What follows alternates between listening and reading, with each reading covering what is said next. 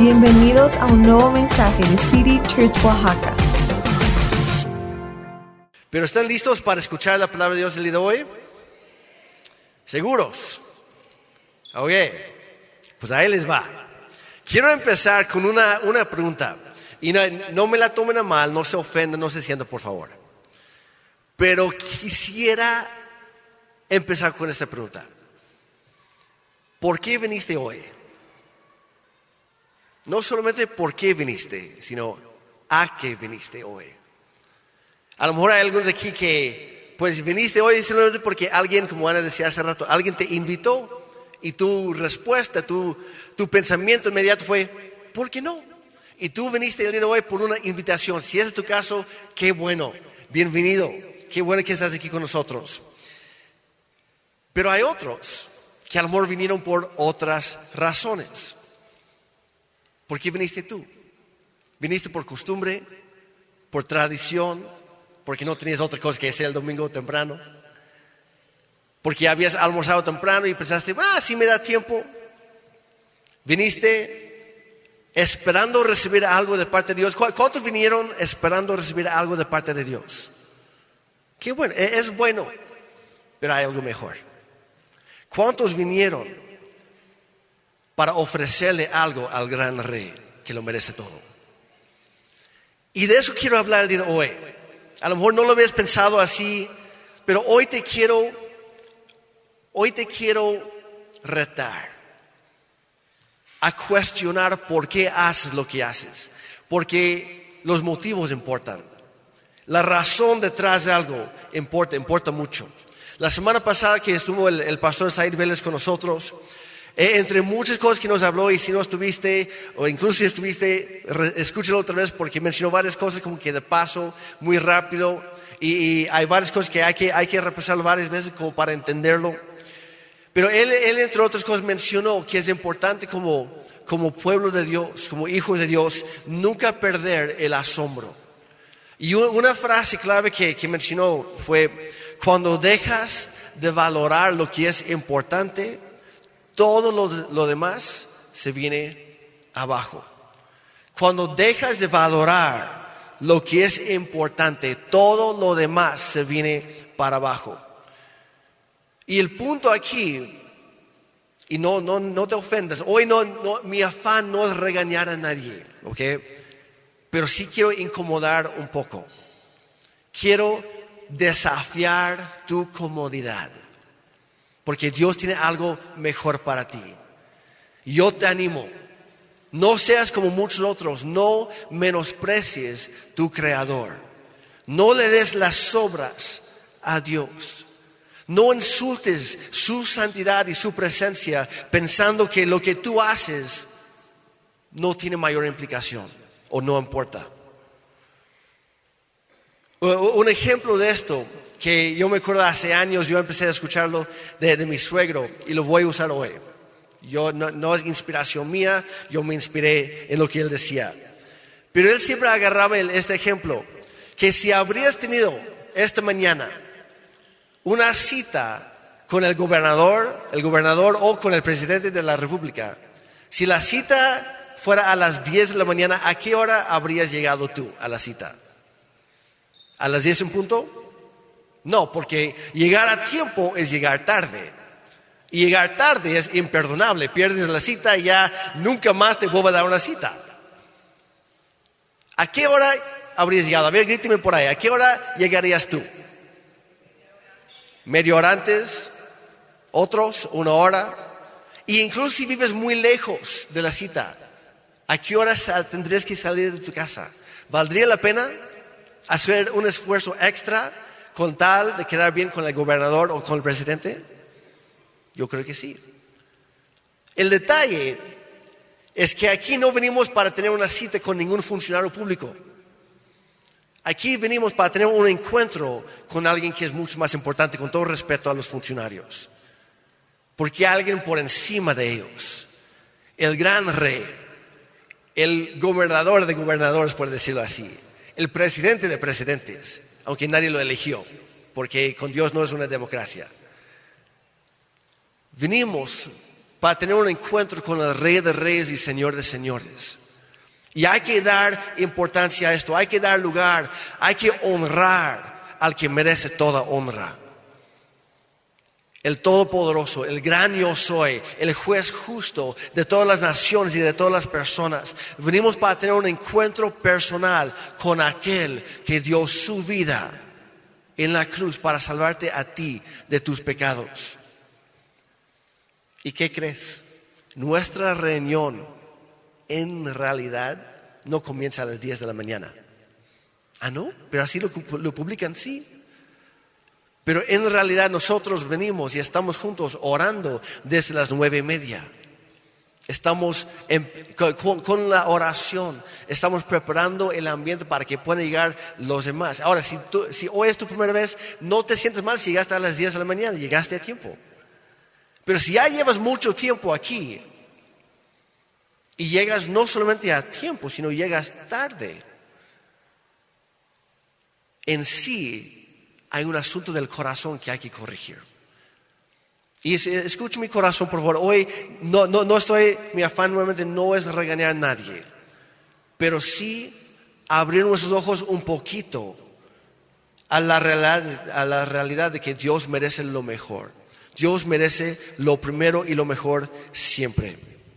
Yo entiendo que, a veces cosas inesperadas suceden, es parte de la vida, pero hay algunos que ya es práctica común llegar tarde. Hay otros que sí llegan a tiempo, llegan temprano, pero no participan. Sobre todo en la alabanza, de, de repente me volteo y hay algunos que están como aquí ahora termina esto. Y, no, voy a, no voy a predicar que solamente de la adoración, voy a dejar que Ana lo haga en otro momento. Pero si solamente venimos y somos espectadores, ¿de qué sirve? Porque esto no es una religión, es una relación. Y Dios quiere tener una plática contigo cada vez que nos reunimos. Hay que llegar siempre con una actitud expectante. Pero ¿qué es lo que esperas? ¿Qué es lo que anhelas? ¿Que Dios te dé algo a ti? ¿O anhelas darle algo tú a Él?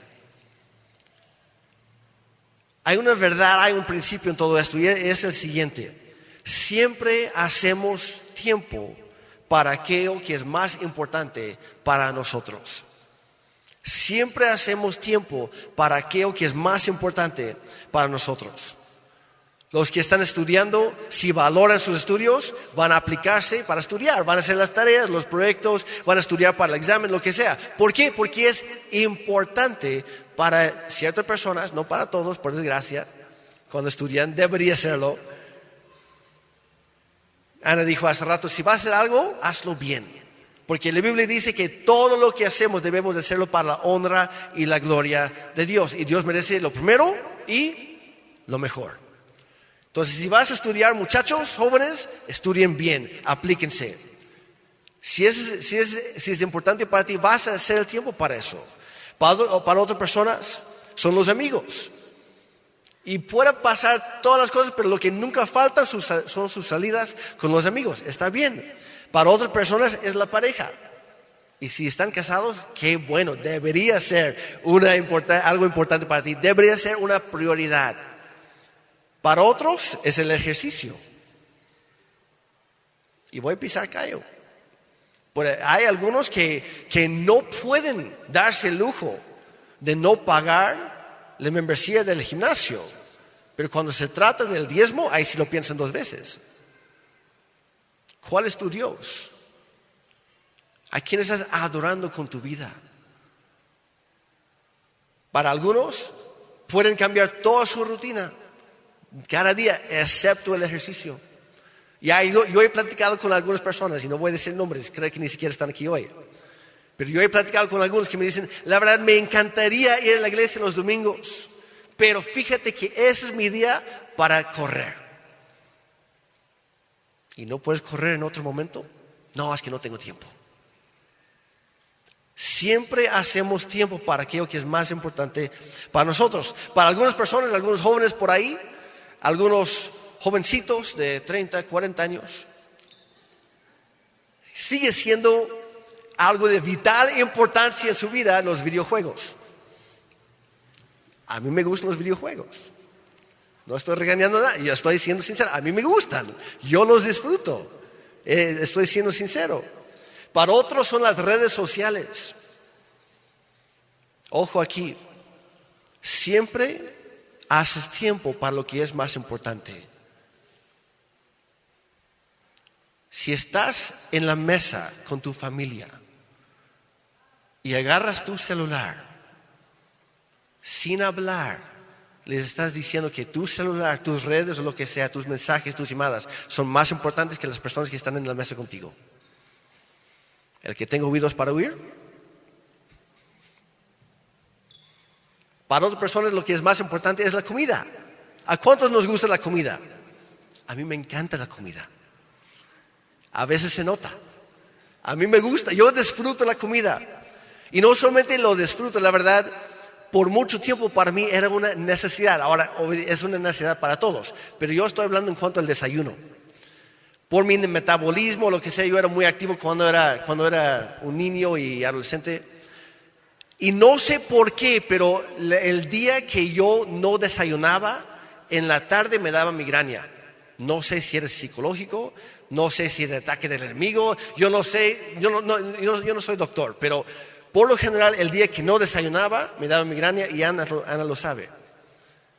Y por mucho tiempo yo podía hacer cualquier cosa menos faltar el desayuno. Y yo incluso con orgullo lo decía, es el, es el alimento más importante de mi día, ahí van toda la, la, mayoría de las calorías y es el otro, y me justificaba en eso. Y luego, una noche que estaba de hecho en una velada oración con juniors adolescentes, aquí al otro lado, en el salón redondo donde se reúnen las mujeres los viernes a las 5. Un poco tarde, pero sí lo hicieron, perfecto. Ahí mismo en ese salón teníamos una velada de oración y como a las, no sé, a las 2 de la madrugada más o menos, estábamos orando, estábamos cantando juntos, yo estaba dando una palabra y después seguimos orando porque fue una velada oración. Y en eso de repente Dios me habla y me reta con algo, me incomodó con algo.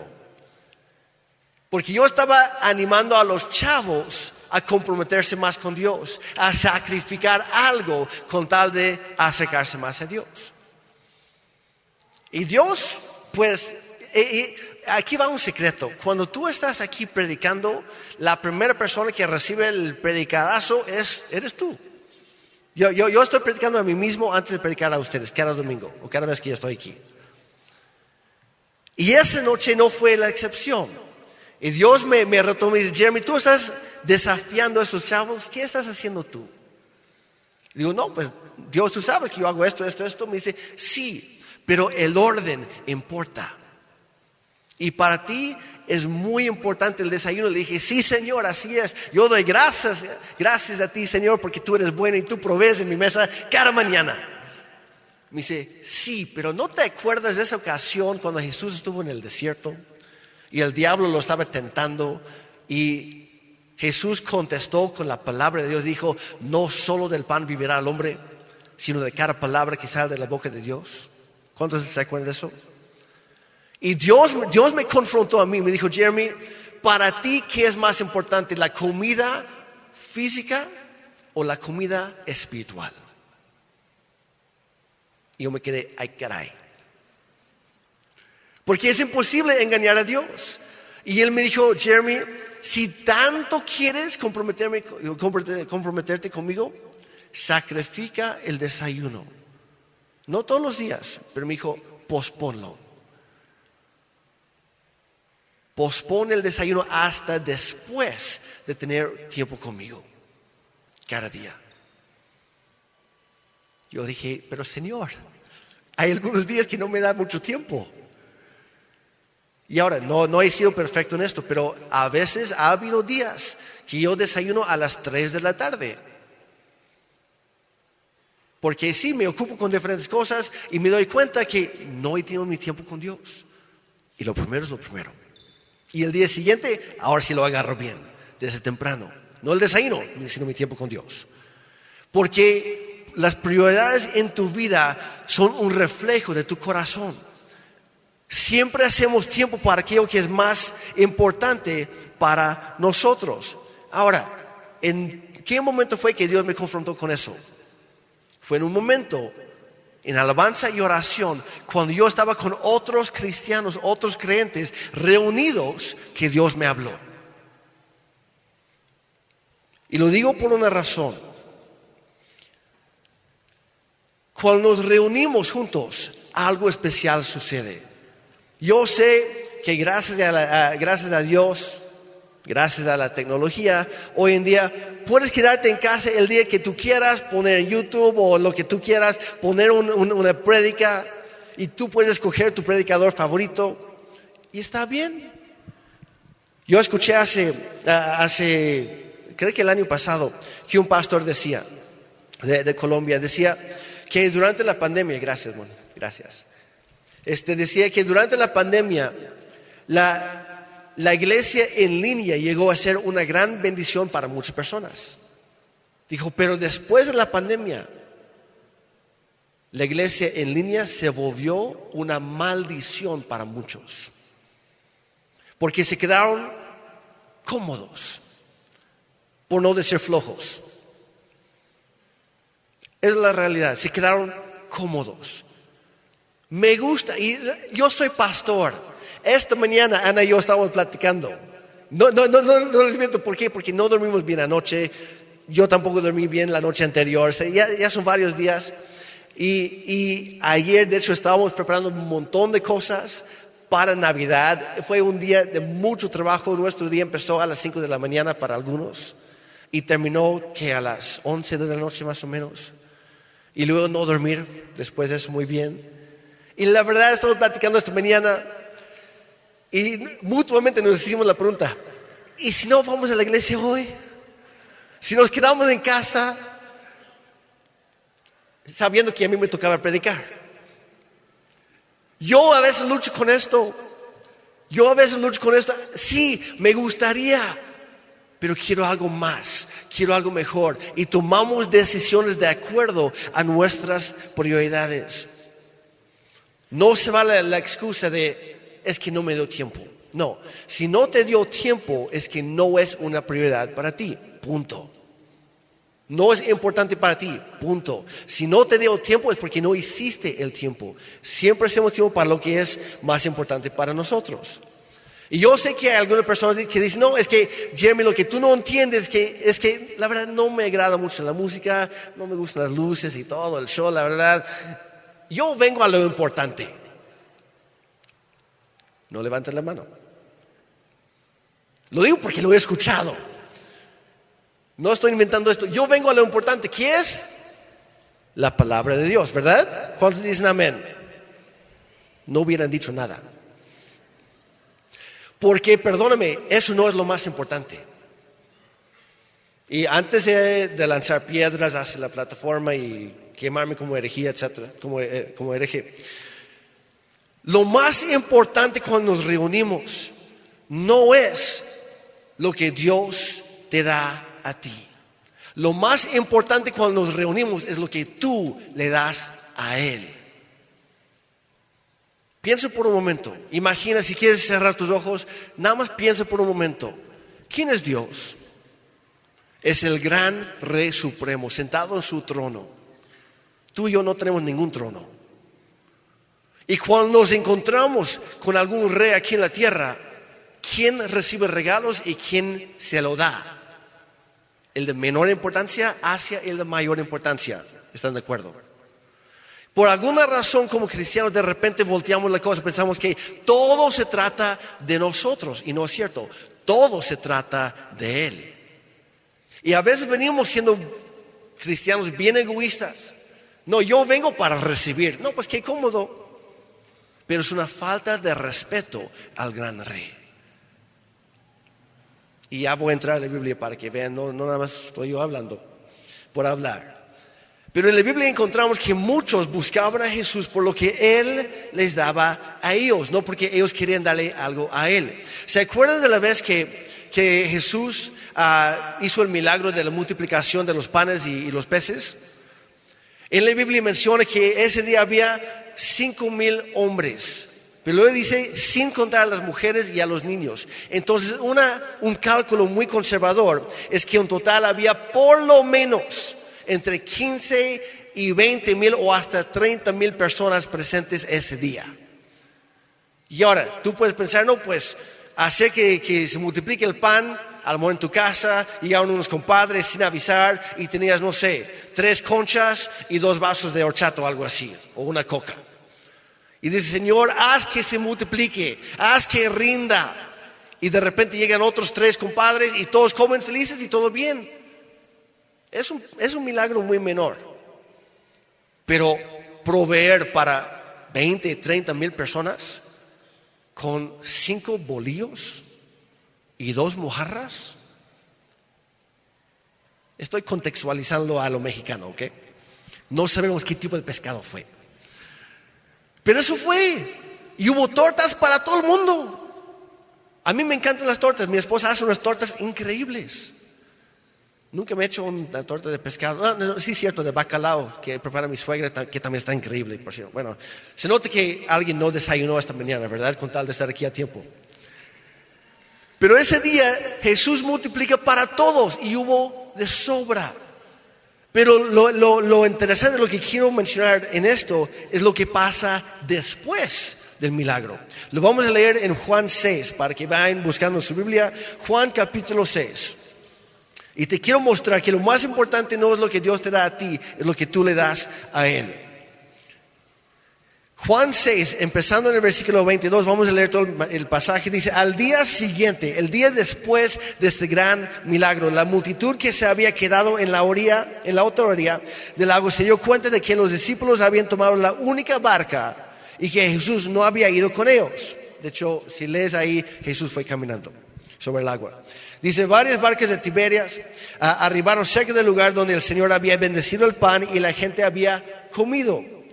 Cuando la multitud vio que ni Jesús ni sus discípulos estaban ahí, subieron a las barcas y cruzaron el lago hasta Capernaum para ir en busca de Jesús. Fueron a buscar a Jesús. Todo bien, ¿verdad? Fueron a buscar a Jesús. ¿Cuántos hoy están buscando a Jesús? ¿Pero por qué? Y ahí está el asunto. Dice, fueron a buscar a, Jesús. Lo encontraron al otro lado del lago y le preguntaron, Rabí, ¿cuándo llegaste aquí? Están siendo diplomáticos, están siendo amables, como que, ah, qué gusto verlo por acá. Jesús les contestó, les digo la verdad, ustedes no, ustedes quieren estar conmigo porque les di de comer, no porque hayan entendido las señales milagrosas.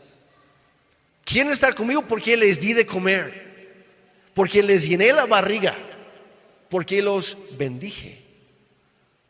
No porque quieren algo más importante, está diciendo Jesús. Y aquí en el versículo 26 Jesús expone su corazón malvado de la gente. Lo buscaban no porque querían conocer mejor a Dios, no porque querían tener un, un mayor entendimiento en su relación con Dios, sino porque querían usarlo para sentirse satisfechos. Y hay muchos que hoy en día cometemos el mismo error. ¿Cuál es tu motivación al acercarte a Dios? ¿Lo quieres a Él o solo quieres algo de Él? El motivo importa.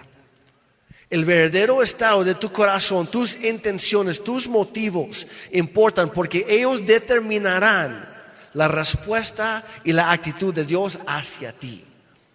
Vamos a seguir leyendo. Jesús sigue hablando aquí en el versículo 27. Dice, no se preocupen tanto por las cosas que se echan a perder, tal como la comida. Pongan su energía en buscar la vida eterna que puede darles el Hijo del Hombre, hablando de, hablando de sí mismo. El Hijo del Hombre fue un término que Jesús usaba para hablar de sí mismo. Dice, pues Dios Padre me ha dado su sello de aprobación. Fíjense lo que dice la gente. Dice, nosotros también queremos realizar las obras de Dios. Contestaron ellos, ¿qué debemos hacer? Ahora, ¿de qué obras estaba hablando la gente? No, pues yo también quiero multiplicar mis bolillos y mis mojarras. Yo quiero multiplicar mi comida y así no tengo que trabajar tanto. Sino cada mañana, Señor, que hay más. Ahí está. Qué fácil. No les interesaban las obras de justicia. Les interesaban las obras para sentirse satisfechos. Porque para ellos todo se trataba de ellos y no de Jesucristo. Jesús les dice, la única obra que Dios quiere que hagan es que crean en quien Él ha enviado. Y todavía su respuesta de la gente, si quieres que creamos en ti, le respondieron, muéstranos una señal milagrosa. ¿Acaso no se, no se acordaron del día anterior? Del milagrazo de los panes y los peces. Todavía dicen, ah, bueno, si dices ser el Hijo de Dios, muéstranos. Hagan algo, o sea, danos de comer otra vez. No pueden pensar en otra cosa más allá de la panza, por desgracia, y por no querer buscar a Dios por ser Dios se perdieron de la, de la mayor bendición. Todavía dicen, ¿qué puedes hacer? A ver, ¿qué se te ocurre ahora? Después de todo, nuestros antepasados comieron maná mientras andaban por el desierto. Las escrituras dicen, la Biblia dice que Moisés les dio de comer pan del cielo. Y Jesús, no hemos, no hemos visto esto todavía contigo. Lo interesante, si ves el contexto, justo después de multiplicar los panes y los peces, ¿qué hace la gente? Trataron de agarrar a Jesucristo por la fuerza para coronarlo como rey. Y él no quiso, él no les permitió. Pero literalmente el día después estaban poniendo en duda su autoridad como hijo de Dios. ¿Por qué? Porque no se sentían satisfechos aquí. No les interesaba el corazón les interesaban las cosas pasajeras. El día siguiente se olvidaron por completo lo que Dios había hecho por ellos. Se volvieron quejumbrosos y se atrevieron a poner en duda el mismo poder de Dios. Y vemos aquí un contraste total con las actitudes que vemos, por ejemplo, en el, libro de los Salmos. Salmo 17, 15. Dice, en cuanto a mí, Dice David, en justicia contemplaré tu rostro. Al despertar me saciaré cuando contemple qué? Tu semblante. En otra versión, la NTV dice, te veré cara a cara y quedaré satisfecho. Y si, si pudiéramos, podríamos decirlo así. Hay dos razones o dos maneras de buscar a Dios. O buscar su mano o buscar su rostro. Buscar su mano significa que vas, como el pastor Said decía la semana pasada, dame, dame, dame, dame, dame, dame. Señor, aquí está mi lista, es todo lo que yo quiero. Eso es buscar la mano de Dios. Buscar el rostro de Dios es buscar conocerlo. Es decir, Dios, yo no merezco nada. A mí no me tienes que dar nada. Lo único que más anhelo es estar en tu presencia. Como también dicen los salmos, porque mejor es un día en tus atrios que mil años lejos de ti. Un día, Señor, lo único que quiero es estar cerca de ti, es conocerte mejor, es, es que yo pueda darme cuenta lo mucho que tú me ames y lo que tú quieres hacer con mi vida. Es hacer la oración de Jesucristo la noche antes de ser crucificado. Señor, que no se haga mi voluntad, que no se haga lo que yo quiero, sino lo que tú quieres. Que yo, mi deseo no, Señor, es que tú me agrades a mí, sino que yo te agrade a ti.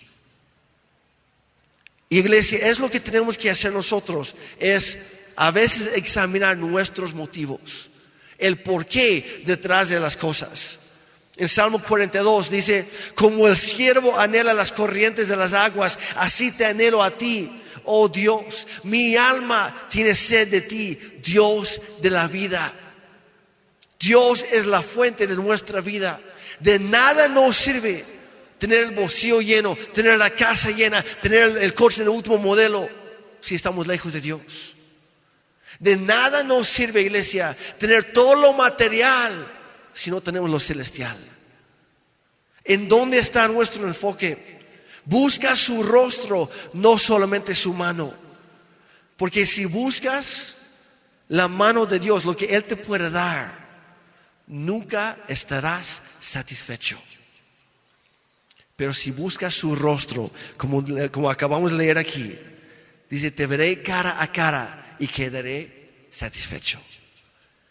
Nuestra vida se vuelve plena, llena, satisfecha cuando estamos en la presencia de Dios. ¿Por qué? Porque cuando estamos con Él nos damos cuenta que todo lo demás, todo lo pasajero, no importa. No vale ni un cacahuate porque un día está y el día ya no está. Las cosas se hacen para romperse, para echarse a perder. Lo único que va a durar para siempre es Dios y las, creó, las personas que Él creó. Esta tierra, dice la Biblia, esta tierra pasará, pero mi palabra nunca pasará, nunca dejará de ser. ¿Qué es más importante para ti? Si buscas la mano de Dios, nunca estarás satisfecho. Si siempre te acerques a Dios con una lista de deseos, nunca sentirás ni feliz ni satisfecho. Pero si buscas su rostro, si te, si te dedicas a buscar el rostro de Dios, que es conocerlo de verdad y que se cumpla su voluntad en tu vida, entonces tendrás una vida plena y completa, porque tu gozo viene de su presencia, no de las cosas pasajeras. Y esto, todo esto me, me, me, recordó hace varias semanas que Dios empezó a poner este tema en mi corazón para ustedes hoy. Me acordé de un pasaje que se encuentra en Éxodo capítulo 23. Dios ya les había dado los diez, los diez mandamientos en las tablas de piedra a, través de Moisés. Y está diciendo, ahora, ¿qué es lo que deberíamos hacer cada vez que nos reunimos con otros? Hay que entender que, que, los israelitas en ese entonces, por las distancias, por el trabajo, etcétera, no tenían la facilidad como nosotros hoy en día, porque había un solo templo y muchos vivían cientos o miles de kilómetros lejos. Entonces no pueden venir cada, cada fin de semana al templo.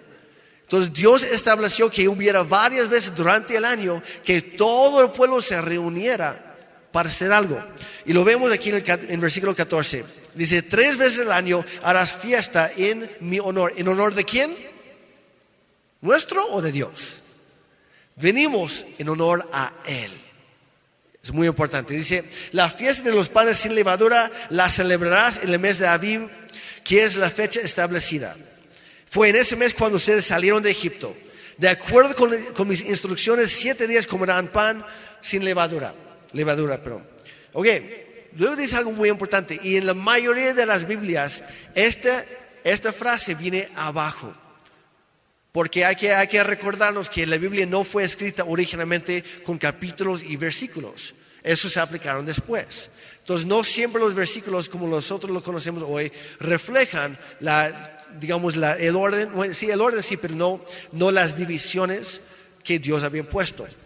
En una línea aparte dice, nadie se presentará ante mí, Dios hablando, con las manos vacías. Nadie se presentará ante mí con las manos vacías. Luego sigue hablando. Dice, la otra fiesta, la fiesta de la cosecha, la celebrarás, celebrarás cuando recojas las primicias de, de tus siembras. En el 19 dice, cuando recojas tus cosechas, lo explica, dice, lleva a la casa del Señor tu Dios lo mejor de la primera cosecha. En otra versión dice, llevarás a la casa del Señor tu Dios lo mejor de tus primicias. O sea, lo primero y lo mejor. Digan conmigo, lo primero, no los escuché, lo primero y lo mejor. Cualquier otra cosa es menospreciar a Dios. Lo primero y lo mejor. ¿Se acuerdan de, Caín y Abel, los primeros dos hijos de Adán y Eva? ¿Y qué pasa? Un día los dos deciden darle una ofrenda a Dios. Cada quien eh, construye un altar. Llega Abel y era, era pastor de ovejas. De hecho, fue el primer pastor de ovejas en la Biblia, la historia. Y él tenía ovejas. Entonces dijo, yo voy a dar a Dios una oveja. Dice la Biblia que él escogió la, mejor oveja de todo su rebaño. Dijo, si yo voy a dar algo a Dios, voy a darle lo mejor. Y lo puso sobre el altar y dice que Dios se agradó profundamente de la ofrenda de Abel, porque su ofrenda fue un, reflejo de su corazón. Luego Caín vio eso y dice, ah, yo también quiero, quiero la bendición, construir su, altar. Ahora, hay que entender que Caín no era pastor de ovejas, él no tenía ovejas, él, él era agricultor, él tenía muchas siembras. Y él agarra algunos de sus siembras y dice, no, pues esa, esa, ah, porque eso me sobra. Y lo pone sobre el altar dice, Dios, ahí está. Y Dios le habla y dice, has cometido un pecado muy grande. Ahora, el pecado no fue que no le dio una oveja. El pecado fue que no, no le dio a Dios lo mejor. Caín le dio de lo mejor de lo que él tenía. Pero Abel le dio lo mejor de lo que tenía. Caín le dio lo que le sobraba. Dice, no lo necesito, Dios, tú lo puedes tener. Un reflejo de su corazón. Lo primero y lo mejor, eso es lo que merece Dios. Y a uno lo bendijo, al otro lo maldijo. No por la ofrenda en sí, sino por el estado de su corazón cuando se acercó a Dios. Y lo vuelve a mencionar esto en los, en los diez mandamientos, pero no en Éxodo capítulo 20, sino en capítulo 34. De eso porque Moisés en su enojo lanzó las piedras, las tablas de piedra, con los diez mandamientos escritos, y Dios le dice, ¿sabes qué? Tú las rompiste, ahora te toca a ti reemplazarlas. Yo hice las primeras con mi dedo, ahora te toca a ti Moisés, ya ves, no deberías enojarte tanto. Moisés ya va este, este, elabora dos o tres tablas de piedra y él escribe ahí. Pero la lista, si te das cuenta, si lo comparas, cambia un poquito. Y dentro de esa lista encontramos en el versículo 20, nuevamente dice, ahora como parte de los diez mandamientos, dice, nadie se presentará ante mí con las manos vacías. ¿Habías escuchado eso antes? Ahora, yo sé lo que algunos están pensando, ay, este Jeremy otra vez, está hablando del dinero. Y de hecho, no, no lo estoy haciendo. Sí, el dinero puede ser parte, lo que tú das a Dios financieramente, hablando, sí puede ser parte de tu adoración a Él. Tu servicio, los servidores, que tenemos el mejor equipo de servidores de todas las iglesias del mundo. Estoy bien agradecido por todos, la verdad son una gran bendición. Y tu servicio puede ser una parte de tu adoración. Pero puedes dar dinero y puedes servir y estar muy lejos de Dios. Y de nada te sirve. Las cosas que hacemos no es lo más importante. El por qué lo hacemos es lo más importante. El por qué lo hacemos. Como digo, puede ser diferentes partes de tu adoración a Dios, pero hay algo que es mucho más importante y mucho más valioso. Piense por un momento, ¿cuál es el recurso más limitado que tenemos aquí en la tierra como seres humanos? ¿Alguien? ¿El oro? ¿Los diamantes? ¿El petróleo? ¿El bitcoin? ¿Qué es lo más valioso que tenemos aquí en la tierra? ¿Saben qué es? Es el tiempo. Porque puede ser lo que tú quieras y jamás, dice la Biblia, jamás vas a lograr que un solo segundo extra se te va a agregar a tu vida. Dios ya sabe cuántos días tienes. Lo malo es que nosotros no lo sabemos. Y hay que vivir cada día como si fuera el último, porque no tenemos nada garantizado. Y lo mejor que tú puedes darle a Dios es tu tiempo, porque es un reflejo de tu corazón. Lo mejor que le puedes dar a Dios es tu tiempo, porque es tu vida misma. Y Dios merece. El Dios que vino a la tierra en forma humana para dar su vida por la tuya, a cambio merece la tuya. Es lógico. Y hay muchos que dicen, no, yo estoy bien con mi salvación y no quieren entregar su vida a Dios. Yo honestamente haría la pregunta, entonces, ¿realmente eres salvo? Porque hubo un intercambio de vino, se supone. Y algunos que se resisten a darle algo a Dios, solamente piensan en lo que Dios puede darles a ellos.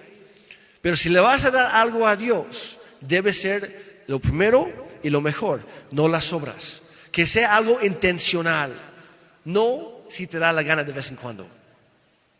Comprométete con Dios. Búscalo con todo tu ser.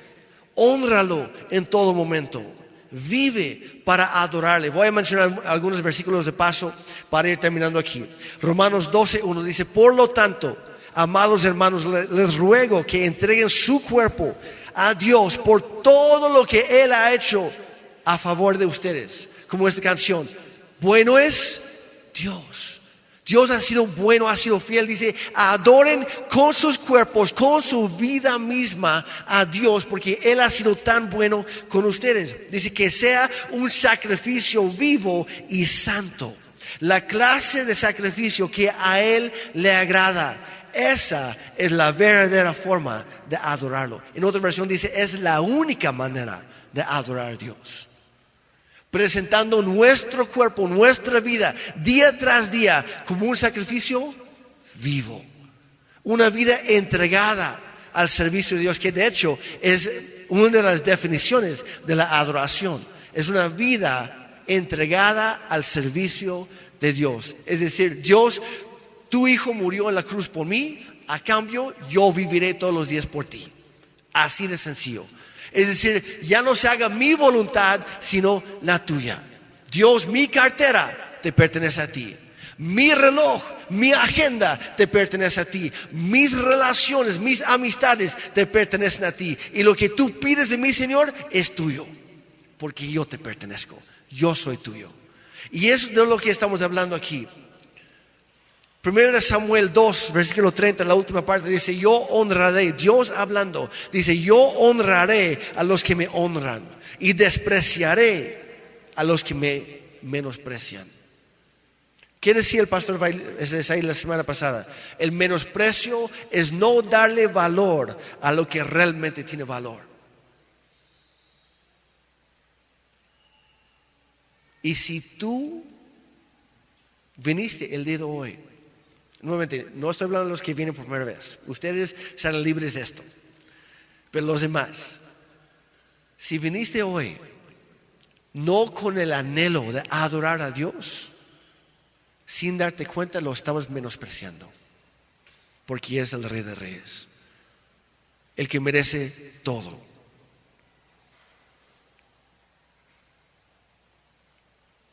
Jeremías 29. 12 y 13 dice, entonces ustedes me invocarán y vendrán a suplicarme y yo los escucharé. Pero fíjense en el versículo 13. Dice, me buscarán y me encontrarán cuando me busquen de medio corazón. ¿Así dice?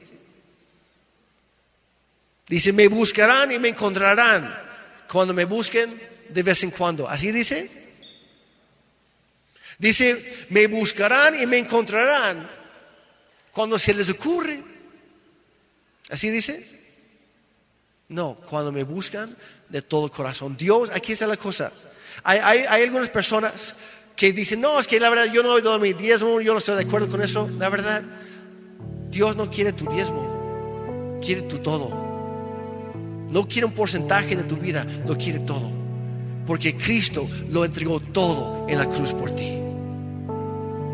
Ese es el intercambio. ¿Y qué creen? Nuestro todo es mucho menos del todo de Dios. Nosotros salimos ganando. Nos conviene, iglesia, comprometernos más con Él. Nos conviene llegar cada, en cada ocasión con la expectativa, no de recibir algo, sino de decir, Dios, yo vengo preparado para darte lo mejor de mí, lo primero y lo mejor. Y cuando lo hacemos, encontraremos una vida llena plena y satisfecha. Iglesia nos conviene. Jesús dijo en Mateo 6, 33. Dice, busquen primero. Ahí está esa palabra otra vez. Busquen primero el reino de Dios y su justicia. Y todas las demás cosas que necesitan, Dios te los va a regalar. Pero Dios tiene que ser lo primero. Dios tiene que ser lo primero en tu vida. Si buscas el rostro de Dios, también tendrás su mano. Todo lo que Él puede darte, lo que Él quiere darte. Pero si solo buscas su mano, no tendrás nada. Y tampoco, lo peor es que no lo vas a conocer de verdad tampoco. Busca su rostro. Termino con esto. Es lo que suben los demás también para cantar. ¿Se acuerdan de los diez leprosos que un día Dios, Jesús, Jesús sanó? ¿Se acuerdan? Si no, después les paso la cita para que lo, lo lean en casa. ¿Qué pasa ese día? Había diez cuates, diez personas con mucha necesidad. No había esperanza alguna para ellas. En ese tiempo no había cura. Y eso significaba que iban a tener una muerte más pronta. No, no tienen esperanza. Y los diez llegaron en bola para gritar, Hijo de David, Jesús, sánanos. ¿Qué estaban buscando? ¿Su rostro o su mano? Su mano. Jesús, haz algo por nosotros. Y dice la Biblia que Jesús tuvo compasión de ellos. Dijo, está bien, los voy a sanar. Vayan corriendo al templo, al sacerdote para que los revise. Y van a ver que al llegar ahí van a estar sanos. Empezaron a correr hacia el templo. Llegan a medio camino y uno se dio cuenta. Todavía ni llego y Dios ya me sanó. Y dice, oigan cuates, hay que regresar para agradecerle a Jesús por lo que hizo por nosotros. ¿Y qué hacen? Nueve, los otros nueve dicen, no, no, no. Él dijo, vayan corriendo al templo. El día que, el momento que yo llegue al templo, puedo volver a tener mi vida como antes. Y siguieron corriendo. Y uno se quedó, no, yo no quiero mi vida antes, yo quiero una nueva vida en Él. Y regresa, uno de diez, regresa y se cae a los pies de Cristo. Y dice, Cristo, gracias por sanarme. No tenías por qué hacerlo. Gracias. Y Jesús le contesta, dice, no solamente te sano, también te perdono. Los diez fueron sanos. Solamente uno fue salvo ese día. Porque la gratitud en nuestro corazón abre la, la, puerta a la presencia misma de Dios. Y hay muchas personas que, que durante el tiempo de alabanza, cuando dice en sus propias palabras, agradecen a Dios, agradezcan a Dios. Y algunos se quedan, no se me ocurre nada. Oblígate a ser agradecido. Oblígate a ser agradecido. Aprende a hacerlo, a dar gracias, a dar honor al que merece todo honor. Porque cuando tú lo haces, encontrarás una nueva vida en Él. Así que lo que quiero hacer, y es para todos, pero yo también sé que algunos, por la razón que sea, algunos con una muy buena excusa, pero ojo ahí, cuidado con las buenas excusas, porque no dejen de ser excusas. Y las excusas siempre te robarán de una mayor bendición. Pero bueno, por la razón que sea, algunos el día de hoy llegaron un poco tarde. Y esto no es regaño. Les quiero dar una oportunidad. A propósito, les había dicho al grupo de alabanza, vamos a tener un tiempo al final. Yo voy a cortar mi, mi prédica. Porque algo más importante. Lo que tú le das a Dios. Entonces, iglesia, yo te quiero animar. Si es que puedes, ponte de pie. Todavía no terminamos. Pero ponte de pie, si es que puedes. Y vamos a ser intencionales. Vamos a tomar un tiempo. No para buscar su mano. En este momento no quiero eh, al final lo hacemos, ¿ok? Oramos por las necesidades. Pero en ese momento no, no caigas en la trampa de empezar a orar, que es hablar con Dios, pero pidiendo algo de su mano. Si vas a pedir algo a Dios, que sea igual como los salmos, Dios, mi alma clama por ti, como el venado, como el ciervo, brama por las aguas, clama, anhela las aguas. Dios, así clama mi alma por más de ti. Yo quiero conocerte más. Si vas a pedir algo, que sea eso. Dios, yo anhelo conocerte mejor. Porque no hay nada en toda esta vida, en todo este mundo, que es más importante que tú. Y hoy, Señor, yo te digo, yo me, yo me comprometo contigo. Dejaré de buscar tu mano para buscar tu rostro. No quiero conformarme con lo que tú me puedes dar. conocerte mejor y yo te quiero entregarte todo mi ser. Ya no quiero darte un porcentaje, ya no quiero darte las obras, ya no quiero darte de vez en cuando, Señor, aquí está mi vida, tómalo, es tuyo, porque tú moriste por mí. Así iglesia, vamos a cantar, pero más que cantar, vamos a adorar a Dios. Con Ana o en tus propias palabras, pero expresa tu gratitud a Él. Expresa tu corazón de anhelo al Rey de Reyes y Señores, Señores. Cargaste tú mi cruz, mi libertad, con tu vida compraste.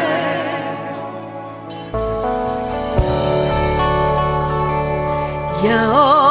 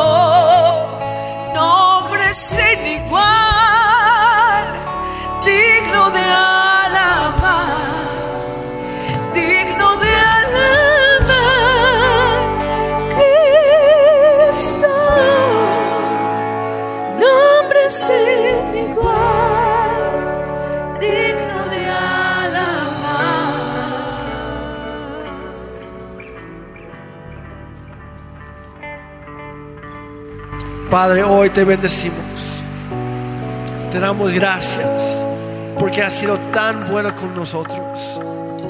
Hoy reconocemos que tu mano nos ha sostenido en todo momento. Nos has guiado. Has provisto de todo lo que nos ha hecho falta. Has suplido cada necesidad nuestra. Nos has sanado. Nos has perdonado. Y lo único que nos queda por decir es gracias, Dios. Gracias. Ayúdanos a ser siempre agradecidos, a buscar tu rostro, tu presencia, porque tú mereces todo lo que nos, todo, todo lo de nosotros. Toda nuestra vida es tuya. Y si hay alguien aquí el día de hoy que a lo mejor es de las primeras veces que has llegado o que alguien te invitó, qué bueno que viniste. Gracias por estar. O a lo mejor ya llevas tiempo. Pero hoy te das cuenta que a lo mejor tu razón, tu por qué no era el correcto. O a lo mejor has estado viviendo a tu manera o, tu experiencia previa era con una religión, pero no una relación con Dios de uno a uno. Yo, yo quisiera dar la oportunidad hoy. Si hay alguien aquí que tú no conoces a, a Jesucristo de primera mano, hacerlo hoy. Vamos a hacer una, una oración sencilla. Vas a poder repetirlo conmigo. Pero más que una oración, es un, es un compromiso con Dios. Y Dios te ofrece lo siguiente. Él te dice, yo envié a mi Hijo para morir en tu lugar, para pagar el precio de tus pecados. Y si tú me das tu vida, yo te doy la mía. Así de sencillo. Si tú quieres eso, no tienes que moverte, pero si puedes levantar la mano no, para que yo pueda ver por quién estoy orando. Gracias. Gracias. Gracias. Ok. Pueden bajar la mano. Y vamos a orar todos juntos para que nadie tenga que orar solo. Puedes repetir conmigo en tus propias palabras, Padre Santo, yo te necesito. Yo reconozco que soy un pecador. He cometido muchos pecados, muchos errores, lastimando a los demás, a mí mismo y a ti, Dios. Pero hoy quiero cambiar. No es mucho, pero hoy te, ofrezco mi vida. Yo decido creer que Jesucristo, siendo Dios, siendo hombre, vino a la tierra en forma humana y murió en la cruz por mí. Pero también se levantó al tercer día para que yo pueda tener vida eterna. Dios Padre, hoy recibo tu perdón. No lo merezco, pero por tu gracia tú me lo has ofrecido a través de Jesucristo. Hoy la recibo. Te entrego mi vida. Gracias por nueva vida que tú me das a mí. En el nombre de Jesús. Amén. Y si tú acabas de hacer esa oración, te quiero felicitar. Bienvenido a la familia de Dios. Tu mejor vida está a punto. Bueno, ya, ya empezó. Está comenzando hoy. Y yo te animo todos los días, camina con Dios. Estudia la Biblia, no por leer, sino para conocer a Dios. Habla con Él, que es la oración. Habla con Él. Expresa tu corazón y te va a sorprender. Él también te va a hablar. Y es increíble.